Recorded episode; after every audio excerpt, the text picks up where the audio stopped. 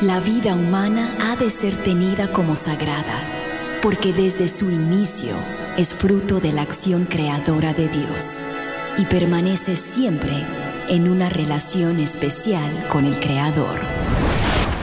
No hay nada que se compare con la defensa de la vida y hoy muchos necesitan de nuestra voz. Aquí comienza Defiende la Vida con Adolfo Castañeda.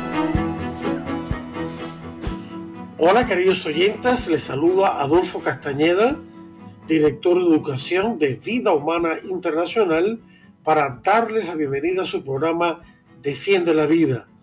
Defiende la Vida es un programa que con el favor de Dios se transmite todos los martes en vivo y en directo a todo el mundo gracias a las ondas radiales de Radio Católica Mundial. Y el programa se transmite de 5 a, eh, perdón, de 4 a 5 de la tarde, hora de Miami, hora del este de Estados Unidos a todo el mundo por Radio Católica Mundial.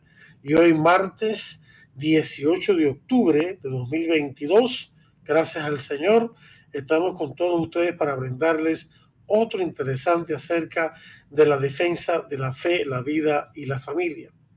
Y el programa de hoy eh, enfrentamos un tema eh, un tema difícil, un tema doloroso. Eh, en estos momentos hay una, una gran batalla, ya sabemos, en el mundo, la cultura de la vida y la cultura de la muerte, pero también hay una batalla entre la fe y una fe tergiversada. Y esa batalla ocurre no solamente en, de parte de la iglesia hacia el mundo, sino también dentro de la iglesia. Cuando Jesús estableció su iglesia en Mateo 13, del 16 al 18, dijo que, cuando dijo que, Pedro era la piedra en la cual eh, él edificaba su iglesia y al quien le daba las llaves, que significa eh, la capacidad de poder dejar entrar o no en la iglesia, y también la capacidad de enseñar la doctrina que él, Cristo, daba, igual los otros apóstoles, pero siempre bajo Pedro. Cuando Cristo ok, estaba diciendo que desde que comenzó la iglesia fundada por Cristo sobre la roca que es Pedro, la iglesia siempre ha sido atacada por Satanás. Cristo dijo que las puertas del infierno, que Satanás no podría contra ella pero no nos eximió de los ataques de Satanás. Claro, si estamos con el Señor, pues venceremos, ¿no? Eh, pero desde el comienzo, no habían pasado cinco minutos que Cristo había felicitado a Pedro porque Pedro había declarado que él era el Hijo de Dios viviente y el Mesías, y que él lo había designado como eh, su eh, em, representante en la iglesia, el primero, el primer papa. Y ya Pedro empezó a renegar diciéndole a Cristo que no debería la cruz y que cómo le iba a pasar esto y todo. Entonces Cristo se disgustó con él y le llamó la atención y le dijo, apártate de mí, Satanás, porque estás pensando en la carne, es decir, apartado de Dios y no como piensa Dios tienes que aceptar el plan que Dios tiene, que pasa por la cruz, para llegar a la resurrección y a la victoria de la vida sobre la muerte. O sea que ya el primer papa estaba siendo zarandeado por Satanás, claro, Cristo lo le dio una buena reprimenda y lo volvió a enderezar. Sabemos que Pedro después tristemente lo negó tres veces durante la pasión, pero que luego se arrepintió y Cristo resucitado lo perdonó. Lo que estoy tratando de decir es que el ataque de Satanás ha sido no solamente a la iglesia en su conjunto, sino también dentro de la iglesia. Y hoy en día estamos viviendo eso. Estamos viviendo un ataque dentro de la misma iglesia. Y también están saliendo personas defendiendo la verdadera fe. Pero antes de entrar en ese tema, que es el que quiero abordar hoy, quiero darles un anuncio muy importante y que va con el tema que estamos abordando y es que nuestro amigo Mario Rojas, director regional de Vida Humana Internacional para el mundo hispano, eh, continúa con este ciclo de charlas en honor de Nancy Tosi, gran misionera provida nuestra que murió en mayo. Eh, y este ciclo continúa todo este mes de octubre, los martes precisamente, en vivo. Y este, el tema de hoy va a ser la verdadera paternidad responsable. Y lo va a presentar Mario Rojas, nuestro director regional.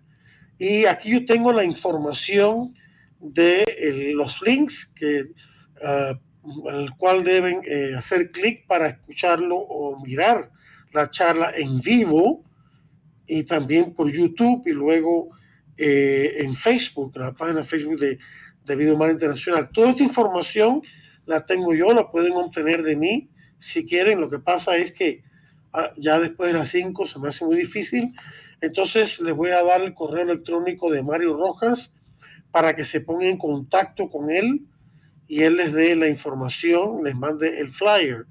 El email de Mario es jmario98 arroba gmail.com jmario98 arroba gmail.com y los horarios son 9 de la noche para la zona de Bolivia y Venezuela, 8 de la noche para la zona de Bogotá, Ecuador, y 7 de la noche para la zona de Centroamérica.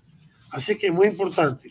Pues bien, tenemos aquí la información que el cardenal Müller, que es un cardenal alemán, que estuvo eh, eh, desempeñando el puesto de prefecto de la Congregación para la Doctrina de la Fe que es el discasterio u organismo del Vaticano, que es como la mano derecha del Papa en cuanto a enfrentar problemas que surgen en el mundo o dentro de la iglesia que tienen que ver con la doctrina, ya sea de fe o de moral. Y el cardenal Müller ya, ya terminó su, su trabajo como prefecto de esta congregación y regresó a Alemania, pero él ha estado muy preocupado con lo que está pasando en Alemania, que hay un tremendo problema con los obispos alemanes, y también lo que está pasando en el resto de la iglesia. Y aquí en un muy breve artículo, él hace un llamado o nos anima a todos a resistir, a oponernos a la locura LGBT, la ideología de género, que se ha metido también en la iglesia. El cardenal Gerard, Gerard Muller ha declarado a la agencia noticiosa LifeSite News que en medio de una toma de control hostil de la Iglesia Católica por parte de la locura LGBT, que ya todos sabemos, los católicos tenemos que mantenernos firmes en la verdad, confiando en que Cristo vencerá al final. Muller rechaza enérgicamente la agenda LGBT, la agenda de género, que sigue infiltrándose en la Iglesia Católica, una ideología que llega a promover la idea criminal de la castración de los niños, lo que supone directamente un abuso de los más pequeños. Eh, esto está pasando, aquí mi comentario, eh, eh, lo que se llama el gender transition o la transición de género el cambio de sexo, que, es un falso cambio de sexo, porque el sexo, querido hermano, no se puede cambiar. Dios ha creado, la naturaleza ha dado solamente dos sexos, masculino y femenino, y está codificado en cada célula de nuestro cuerpo, cada gen. En las mujeres XX, los varones XY. Eso no se puede cambiar. Se podrá cambiar la apariencia de la persona, pero no su sexo biológico, que es el correcto. Entonces, todo este invento de muchos géneros, bisexuales, lésbicos, homosexuales, cambios transexuales, ahora está de moda la cuestión trans. La gente no se da cuenta que eh, los niños preadolescentes que sufren de confusión sexual, en vez de ayudarlos con una terapia psicológica, lo que está pasando es que los están afirmando en esa confusión y los están sometiendo a hormonas que dañan su cuerpo y su cerebro. Y luego cuando ya son adolescentes a mutilaciones de sus órganos sexuales u órganos relacionados con su sexo, como sería los senos, una doble mastectomía, extirpación de los senos, y castración en el caso de los adolescentes, para así completar lo que ellos llaman la transición de género. Y esto está pasando con el apoyo de, por ejemplo, asociaciones de pediatría como los Estados Unidos que están apoyando esto, y los médicos que son jefes de estos gremios. Esto está siendo apoyado en las universidades, esto está siendo apoyado en, ciertas escuelas públicas en Estados Unidos que no tienen eh, gobernadores como el de el estado de la Florida que ha prohibido esa locura. Está pasando y le están enseñando a los niños desde primaria de que hay varios géneros y los están confundiendo y los padres no se dan cuenta, no, no son informados de esto. Eso está pasando, pero está pasando también dentro de la iglesia. Hay sacerdotes, hay obispos que empujan esta agenda LGBT, tanto en Estados Unidos como en otras partes del mundo.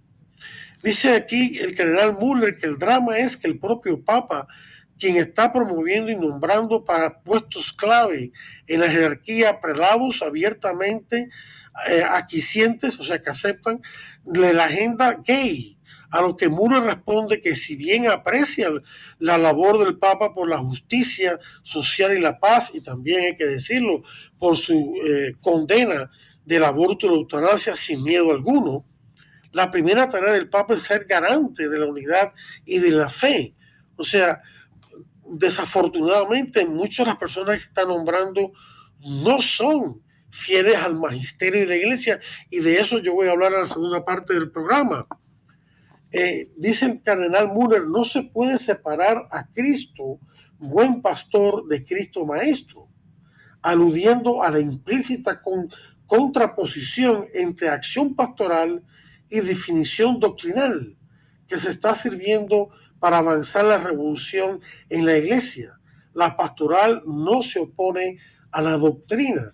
La pastoral se refiere a la acción que la iglesia realiza para precisamente llevar adelante la evangelización, la catequesis, la doctrina, eh, la, la, práctica de los sacramentos. O sea, es toda la acción de la iglesia que involucra la jerarquía y los laicos en orden a que en la iglesia se viva verdaderamente el Espíritu de Cristo.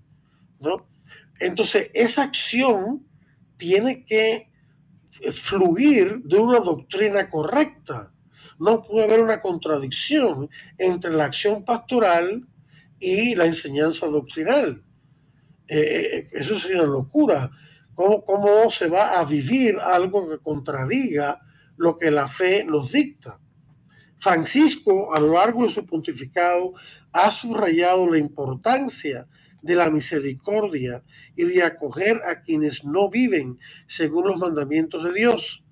Eso está muy bien, ¿no? Hay que salvar al pecador, al mismo tiempo que ha hecho comentarios despectivos sobre aquellos fieles católicos que insisten en defender la doctrina de la iglesia. Ha usado frases ambiguas como eh, los, católicos conservadores o eh, los católicos rígidos, ¿no? O eh, los católicos tradicionalistas. Entonces, estas frases así soltadas, sin ser precisadas, eh, crean una consternación, crean una confusión, crean una perplejidad. Y la gente dice, bueno, pero, pero ¿qué es lo que quiere decir con esto? Yo voy a misa todos los días o rezo el rosario todos los días. Entonces yo soy un tradicionalista, yo soy un rígido.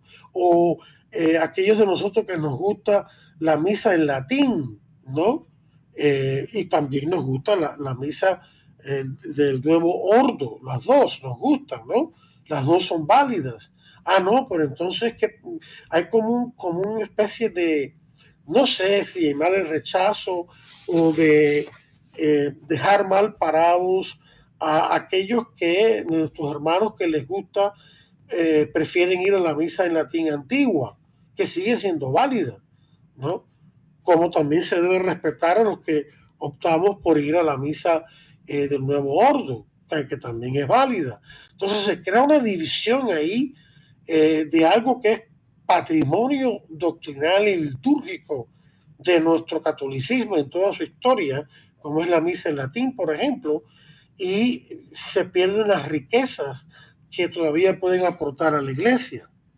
Pero el problema sigue más allá. El problema es que el nombramiento de eh, clérigos que, están siguiendo la ideología LGBT o que están siguiendo este, doctrinas eh, eh, contenciosas como teología de liberación y cosas así, se ha dado el paso ahora a nombrar personas, incluyendo científicos laicos, a la Academia Pontificia para la Vida, que fue creada precisamente para defender desde el punto de la perspectiva de la ciencia, de la perspectiva académica, la dignidad de toda vida humana desde la concepción hasta su muerte natural.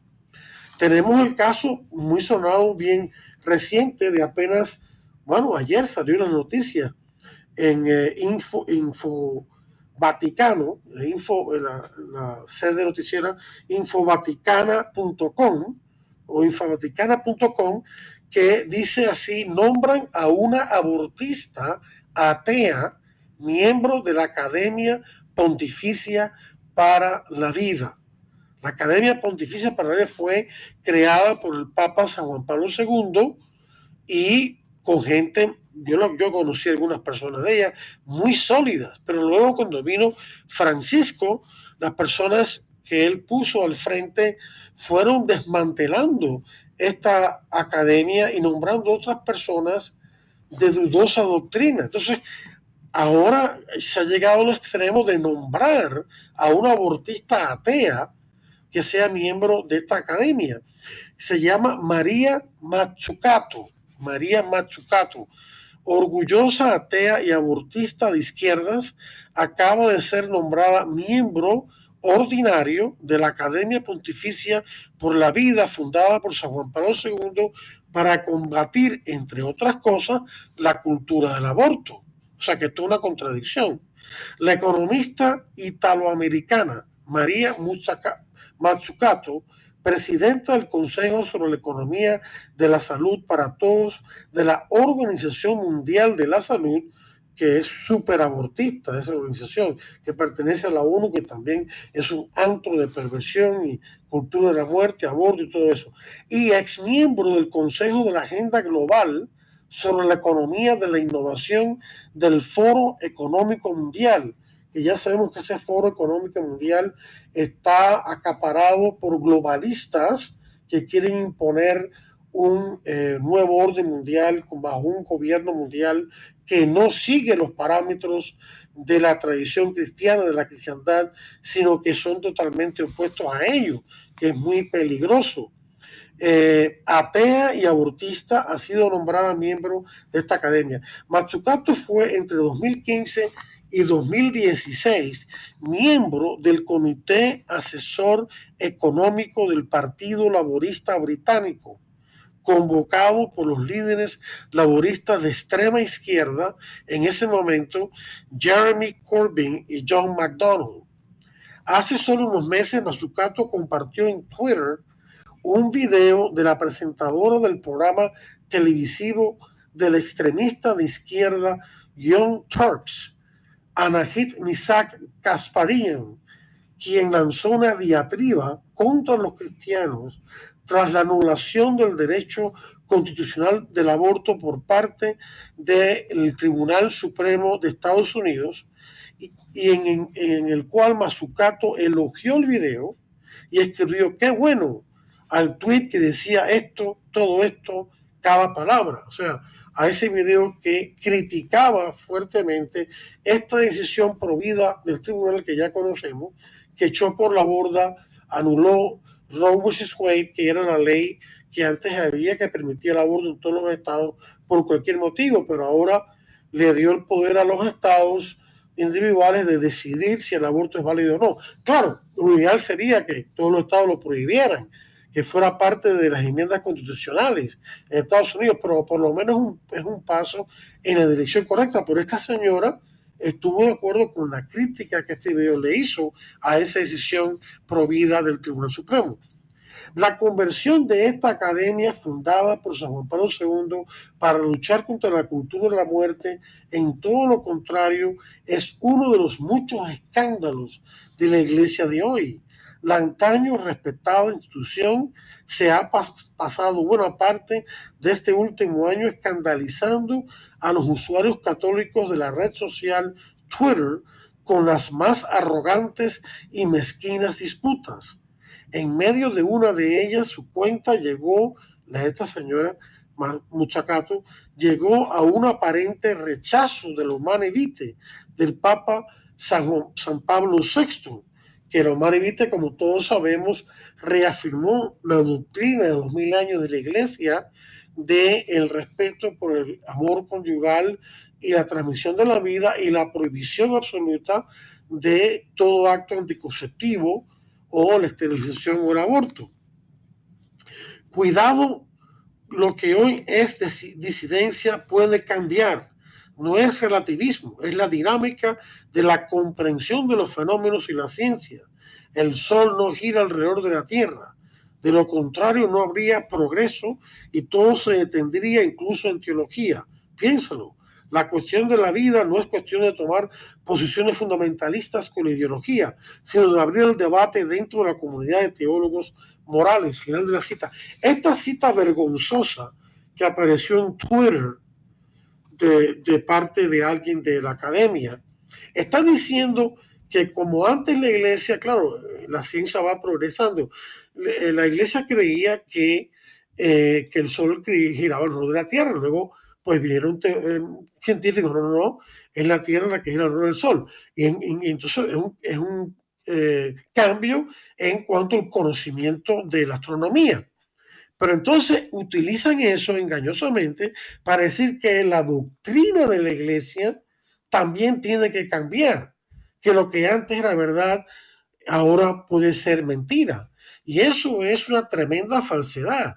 No se puede comparar lo que pertenece a las ciencias físicas, como es la astronomía, como es la biología, todo, y como es la química, como es la física, en el cual se pudieran descubrir cosas nuevas que contradicen las cosas viejas. Eso podría pasar, pero en el ámbito espiritual, en el ámbito de los valores, las verdades que Cristo sentó como fundamento, eso no se puede cambiar porque son verdades que tienen que ver con Dios mismo y son verdades que tienen que ver con la esencia de la persona humana como un ser eh, de cuerpo y alma que Dios ha creado a imagen suya.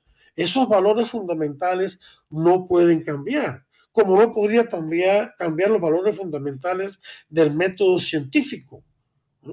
Entonces, es una analogía mal llevada para llevar esta agenda de intentar cambiar lo, eh, cosas que son perennes, dogmas en la iglesia. Pensemos en el dogma, por ejemplo, fundamental de que Cristo es Dios y hombre al mismo tiempo. El dogma de que María es, fue asunta al cielo en cuerpo y alma. El dogma de que María fue concebida sin pecado original. ¿Ya? El dogma de que María es madre de Dios. El dogma de que María es perpetuamente virgen y otros dogmas más sobre los sacramentos, sobre la cuestión del matrimonio mismo entre un hombre y una mujer, que el, matrimonio sacramental es indisoluble, eso es un dogma también. Todo eso, estos teólogos lo quieren cambiar o parte de eso. Ahora la credibilidad, sigue siendo esta noticia, de la organización se ha hundido de nuevo con el nombramiento del economista Mariana Mazzucato. Eh, tengo también acá, bueno, ya he compartido con ustedes lo que es la, eh, lo que está pasando y estos son como, como botones que demuestran, ¿no?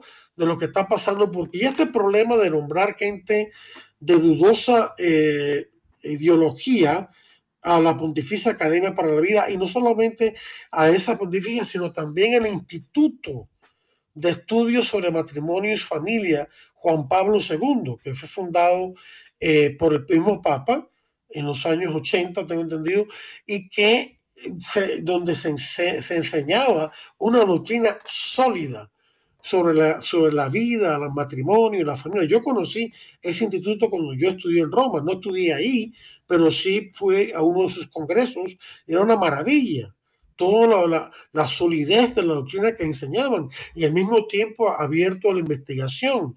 La, la doctrina de la iglesia, queridos hermanos, ha ido evolucionando a través del tiempo, pero homogéneamente, es decir, siempre en conexión orgánica y reafirmando y profundizando en lo que significa evolucionar, profundizando las verdades que ya hemos recibido del principio y arrojando nuevas luces, nuevas dimensiones que están, estaban implícitas en esas verdades, pero reafirmando esa verdad del principio. Eh, bien, vamos a hacer una cosa. Ya hemos planteado el problema que existe. Vamos entonces a una pausa de interesantes mensajes de esta Asociación Radio Católica Mundial y cuando regresemos, basándome en resúmenes del catecismo, vamos a aclarar y una vez más y a profundizar en lo que significa la enseñanza de la iglesia sobre la revelación de Dios, sobre la tradición sagrada, sobre la Biblia y sobre el magisterio de la iglesia y la transmisión de la doctrina. Todo esto en esta segunda parte del programa. Por ahora vamos entonces a una pausa de interesantes mensajes. No le cambie el dial y ya regresamos con mucho más aquí en Defiende la Vida. Estamos en Defiende la Vida. Enseguida regresamos. Defiende la Vida con Adolfo Castañeda continúa, luego de estos mensajes.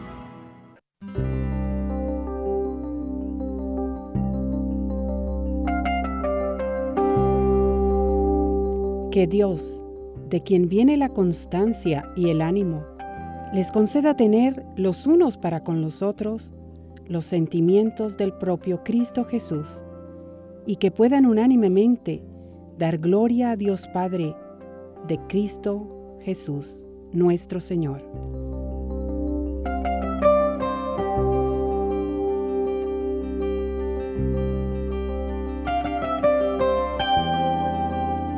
Por tanto, sean atentos unos con otros, como Cristo los acogió para la gloria de Dios.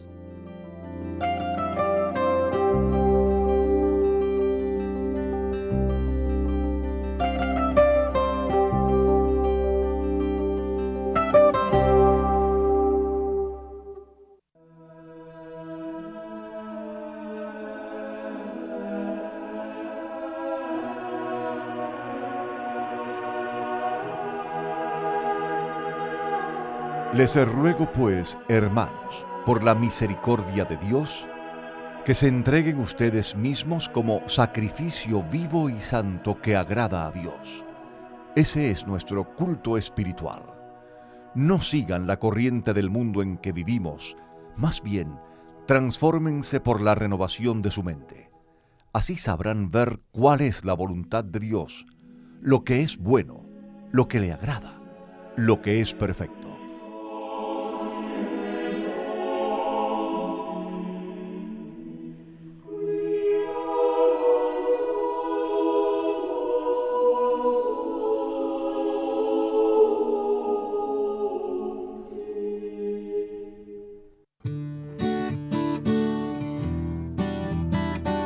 Gente, soy el padre Edwin Lozada de Colombia, misionero contemplativo javeriano Adyentes, y hoy quiero preguntarte algo, ¿cuántas veces alimentas tu cuerpo al día? Seguramente me dirás tres o cinco o hasta más. Y entonces recordamos el desayuno, el almuerzo y la cena, pero no podemos olvidar que nuestra alma, nuestro espíritu también necesita de tres alimentos necesarios, la oración, la palabra de Dios y la Eucaristía. De ahí en adelante, todo lo que hagas por alimentar tu alma y tu cuerpo, tu corazón, será para bendición tuya y para bendición de los demás.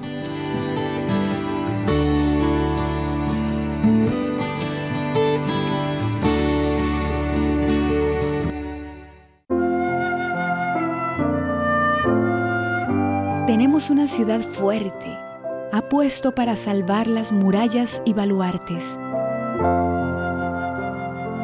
Abrid las puertas para que entre un pueblo justo que observa la lealtad. Su ánimo está firme y mantiene la paz porque confía en ti. Confiad siempre en el Señor, porque el Señor es la roca perpetua.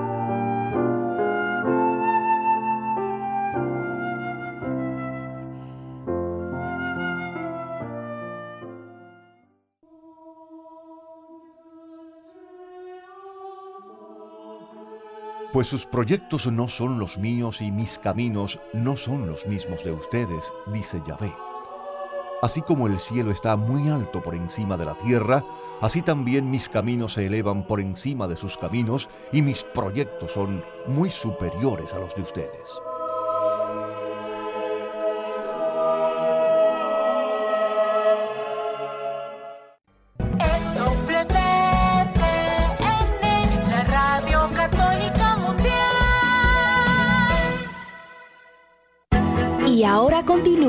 Defiende la Vida con Adolfo Castañeda. En vivo por Radio Católica Mundial.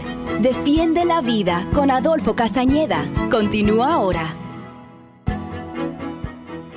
Bien, queridos amigos, venimos a esta segunda mitad del programa. Antes de continuar, quiero dar a conocer los números eh, a llamar, los que quieran contactarnos. Eh, para Estados Unidos y Puerto Rico la llamada es gratis por el 1866 398 6377 1866 398 6377 para el resto del mundo es el 205 271 2976 205 271 2976 los que quieren comunicarse conmigo vía correo electrónico incluso los que quieren recibir nuestro boletín eh, semanal gratuito. Lo pueden hacer en la siguiente dirección electrónica de un servidor, adolfo arroba vidahumana.org, adolfo arroba vidahumana.org. Y estamos aquí en Defiende la Vida, que con el Foro de Dios transmite en vivo en directo todos los martes por Radio Católica Mundial a todo el mundo, de, 5 a, de 4 a 5 de la tarde, hora de Miami, hora del este de Estados Unidos. Y hoy estamos hablando en la primera parte abordamos el tema de que hay problemas dentro de la misma iglesia, incluso dentro de eh, institutos u organismos importantes de la, de la Santa Sede del Vaticano que están siendo infiltrados por personas que ni siquiera son católicas, ni siquiera creen en Dios y están a favor del aborto, que es totalmente contrario a lo que la iglesia siempre ha enseñado. Y aquí lo que quiero hacer en esta parte del programa es abordar un poquito esto de la revelación de Dios y cómo en la iglesia ha acogido esta revelación y cómo el, magisterio de la iglesia lo comunica a los fieles y a todo el mundo. El catecismo nos dice en el número 68 que por amor Dios se ha revelado y se ha entregado al hombre y que de este modo da una respuesta definitiva y sobreabundante a las cuestiones que el hombre se plantea sobre el sentido y la finalidad de su vida. Cuando vemos en el Génesis que Dios, eh, la relación de cómo Dios crea el universo, crea el mundo, no se está dando tanto una lección de física, de ciencia, sino que se está tocando esto que menciona el catecismo, el sentido y la finalidad de la vida humana. Es la respuesta no del cómo, sino del por qué. ¿Cuál es el sentido de la vida y el valor de la vida humana? Esas son cosas espirituales que rebasan la ciencia. Esas son cosas que son perennes que porque pertenecen a la eternidad de Dios, si bien se han sido vertidas sobre esta realidad temporal, el sentido y la finalidad de su vida, que es Dios mismo. Eso nunca se podrá cambiar. ¿Ven la diferencia entre cuando estamos hablando de lo material, lo físico, que tiene la capacidad de cambiar, y lo espiritual, en aquello que es perenne, que es fundante, que es lo que le da sentido a todo lo demás. El catecismo sigue diciendo en el número 69, Dios se ha revelado al hombre comunicándole gradualmente, gradualmente su propio misterio mediante obras y palabras. Más allá del testimonio que Dios da de sí mismo en las cosas creadas, esas son las obras de Dios, se manifestó a nuestros primeros padres, Adán y Eva, les habló y después de la caída de ellos, de que se rebelaron contra Dios, les prometió la salvación en Génesis 3.15 y les ofreció una alianza, les ofreció un acuerdo, no los abandonó. Dios selló con Noé una alianza eterna entre él y todos los seres vivientes en Génesis 9:16. Esta alianza durará tanto como dura el mundo. Es una alianza, Noé, que se mantuvo fiel y no murió en el diluvio. Dios selló una alianza con él, cuyo símbolo es el arco iris. El arco iris no le pertenece a la ideología de género o a la ideología LGBT. El arco iris le pertenece a la revelación de Dios en el Antiguo Testamento y luego reafirmada en el Nuevo Testamento. O sea que el arcoíris nos pertenece a judíos y cristianos, a los que creemos en la Biblia, no a, este, a estos sectores de la sociedad que han venido después a tergiversar las cosas. Dios eligió a Abraham y selló una alianza con él y su descendencia. De él formó a su pueblo, al que reveló su ley por medio de Moisés, los diez mandamientos. Los diez mandamientos no, son diez opiniones. Los diez mandamientos no son diez propuestas. Los, los diez mandamientos son eso, mandamientos cuyo valor es perenne para toda la eternidad, porque reflejan el carácter mismo de Dios que nosotros como imagen suya debemos reproducir en nuestras vidas.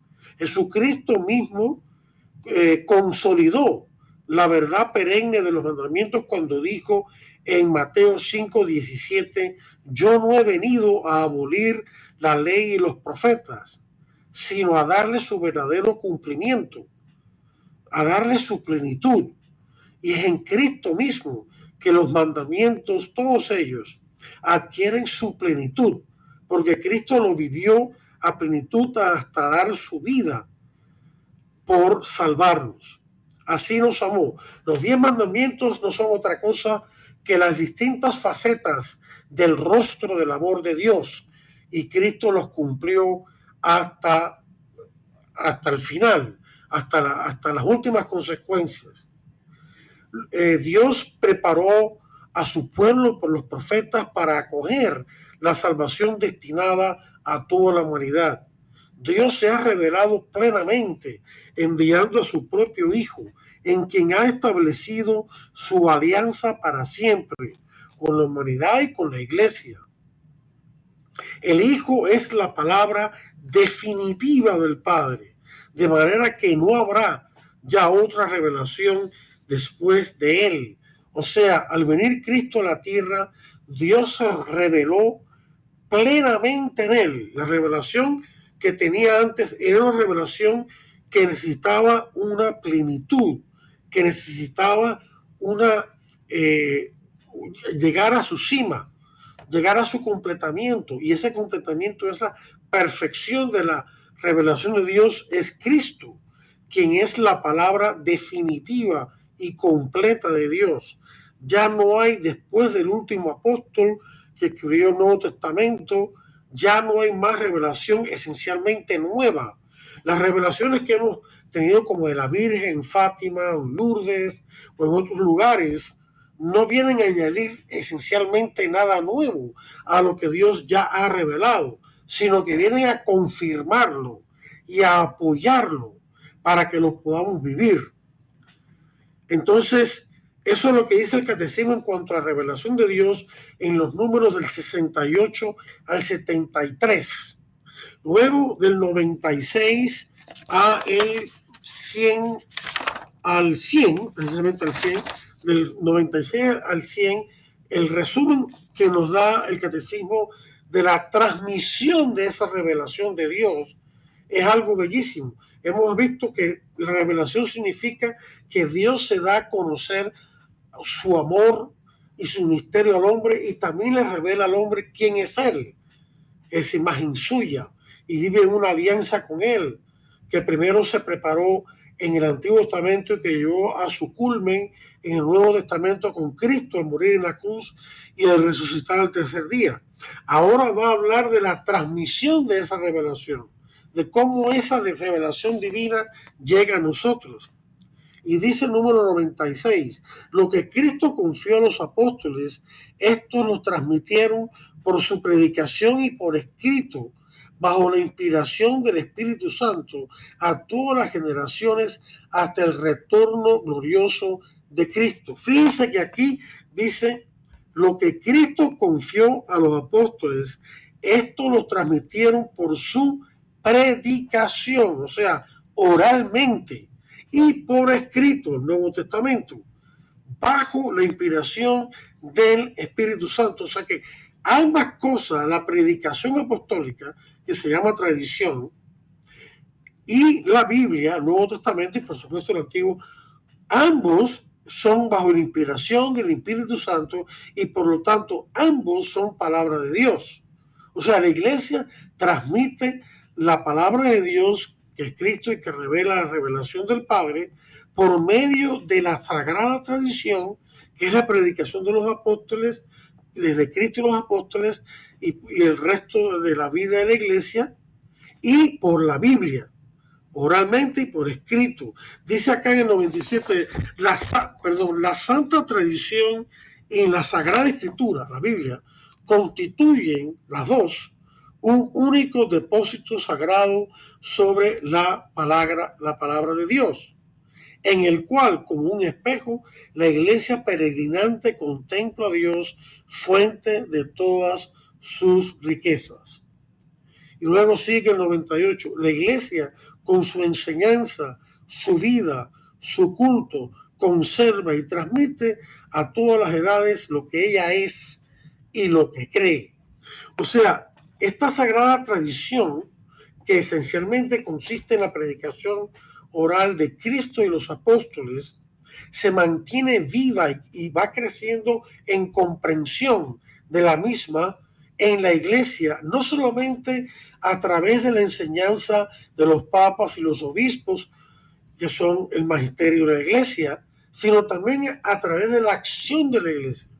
Cada vez que vamos a misa, cada vez que vamos a una celebración de un bautizo, cada vez que vamos a celebración de una boda, cada vez que vamos a la ordenación sacerdote, cada vez que atendemos al enfermo y el sacerdote le da la unción de los enfermos, cada vez que vamos a confesarnos, cada vez que vamos a comulgar, ahí se está transmitiendo la tradición apostólica.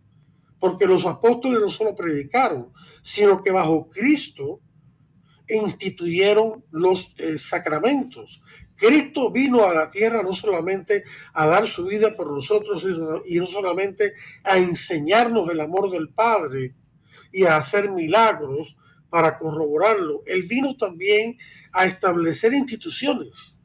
La iglesia, que es parte intrínseca del cristianismo porque es el cuerpo de Cristo, la esposa de Cristo, que está compuesta por los apóstoles, los papas, los obispos, los sacerdotes y todos nosotros, eh, las religiosas, las religiosas y todos nosotros, los laicos, es parte intrínseca del propio Cristo, porque es su cuerpo. Él vino a establecer la iglesia y vino a establecer la continuidad apostólica, los sucesores de los apóstoles que son los obispos y los papas, y vino a establecer también los sacramentos. Y la iglesia al vivir los sacramentos y al eh, eh, suceder la línea ininterrumpible desde el primer Papa San Pedro hasta el presente Francisco y también de los obispos, solo los apóstoles, ahí también se está transmitiendo la tradición de la iglesia. Traducir significa en inglés hand over, o sea, pasar de mano en mano, pasar de generación en generación. Entonces, ambos son válidos. para transmitir la palabra de Dios. Por ejemplo, tenemos en el Ave María, voy a usar el Ave María como ejemplo. Decimos en el Ave María, Dios te salve María, el Señor está contigo. Esto está en la Biblia, en el capítulo 1 de Lucas, dicho por el arcángel San Gabriel en su saludo a María, en la Anunciación, cuando María acepta ser la madre de Dios y se hace madre de Dios ahí mismo. Y luego sigue, seguimos diciendo en esa salutación, eh, llena eres de gracia, el Señor está contigo. Bendita tú eres entre todas las mujeres y bendito es el fruto de tu vientre, Jesús.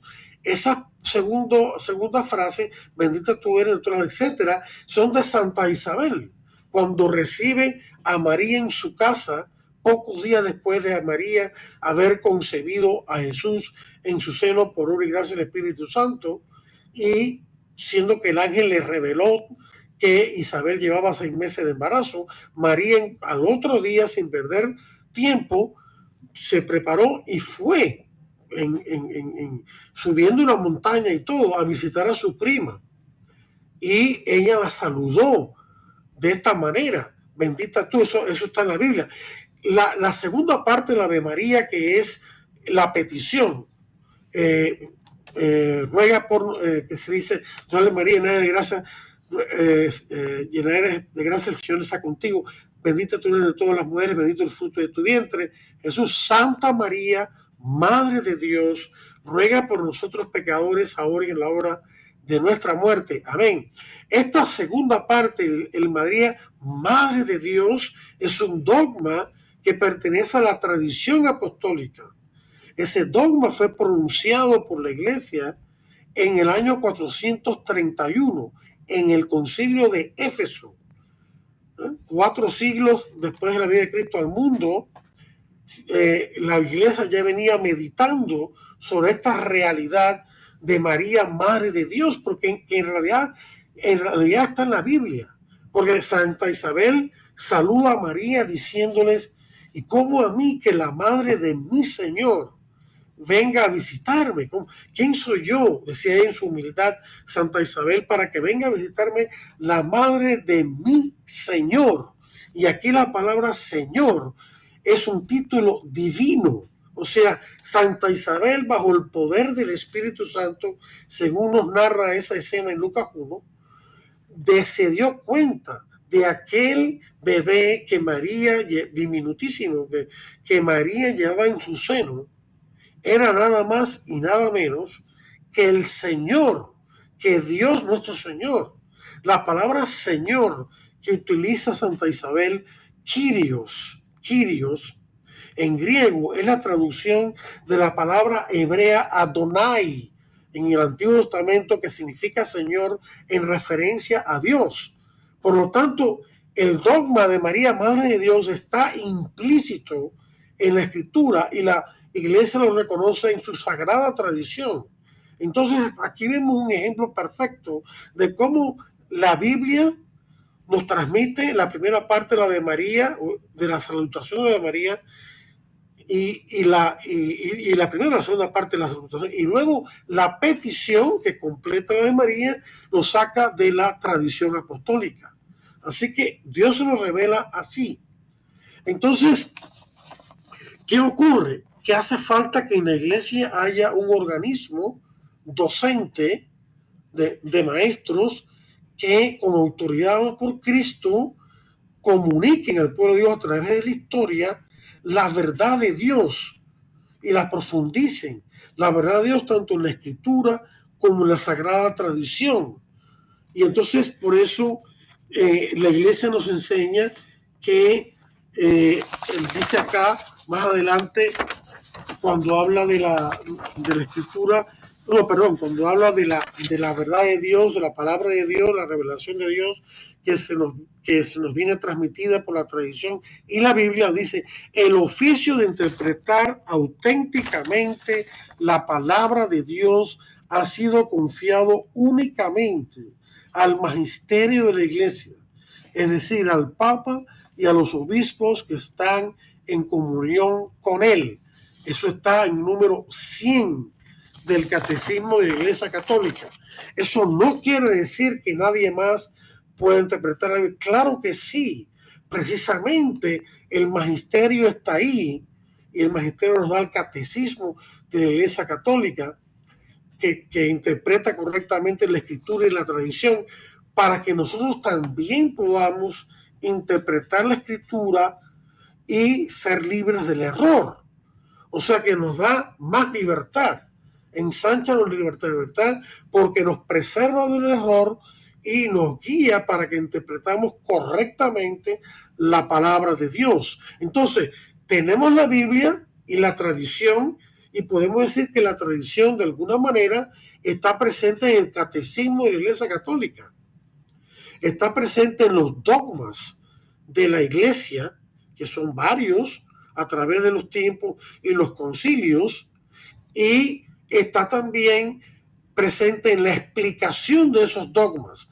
Esa explicación no es tanto palabra de Dios directamente, pero sí es la explicación de la palabra de Dios contenida en los dogmas que a su vez vienen de la eh, tradición apostólica o de la predicación oral de la iglesia a través de los tiempos, que va profundizando el conocimiento de la escritura y el conocimiento de la propia tradición. Pero aquí hay una cosa importante. Hemos dicho, hemos visto que el catecismo nos enseña que la palabra de Dios, la interpretación auténtica de la palabra de Dios, está dada únicamente al magisterio de la iglesia, que es el Papa en unión con los, el obispo en unión con el Papa, el Papa y los obispos en unión con el Papa. Y eso es así porque, queridos hermanos, sí, la Sagrada Biblia está inspirada por el Espíritu Santo. Yo soy cristiano y creo que tengo el Espíritu Santo, pero yo me puedo equivocar, yo no soy infalible. Tiene que haber un organismo dentro de la iglesia que es infalible en sus pronunciamientos para poder asegurar que no nos vayamos a caer en el error. Porque Cristo mismo nos prometió que la iglesia no iba a ser derrotada por el maligno, ni que representa la mentira, ¿no? Entonces, para poder preservar la iglesia de caer en la mentira, Cristo instituyó a Pedro y los apóstoles como los custodios de esa verdad y les dio el poder de transmitir a sus sucesores, los obispos y los papas también, eh, que son el, obispo de Roma, eh, esa capacidad de impartir infaliblemente la verdad de Dios. De nada nos sirve tener la Biblia que es que no contiene ningún error en cuanto a la salvación en Cristo, pero no tener a nadie que la pueda interpretar eh, correctamente en medio de la iglesia, ¿verdad? Alguien dado por a quien Cristo ha establecido, que es el Papa y los obispos, sucesores de Pedro y los apóstoles, que nos den esa enseñanza correcta. Por eso con la Biblia y el catecismo tenemos ahí la verdad completa. Pero ahora bien viene un punto importante, y es que esa autoridad que Dios ha concedido al magisterio de eh, transmitir, mantener, custodiar, interpretar y enseñar la palabra de Dios, esa enseñanza tiene que estar en, del Papa y los obispos, tiene que estar en línea directa de la verdad doctrinal con Cristo y los apóstoles y sus sucesores. O sea, no puede haber un cambio en la enseñanza de la iglesia a ese respecto. Y por eso es que podemos descubrir lo que es mentira en lo que se está enseñando hoy en día. Espero que todos puedan eh, leer esta parte del catecismo del 68 al 141, donde estas cosas se explican.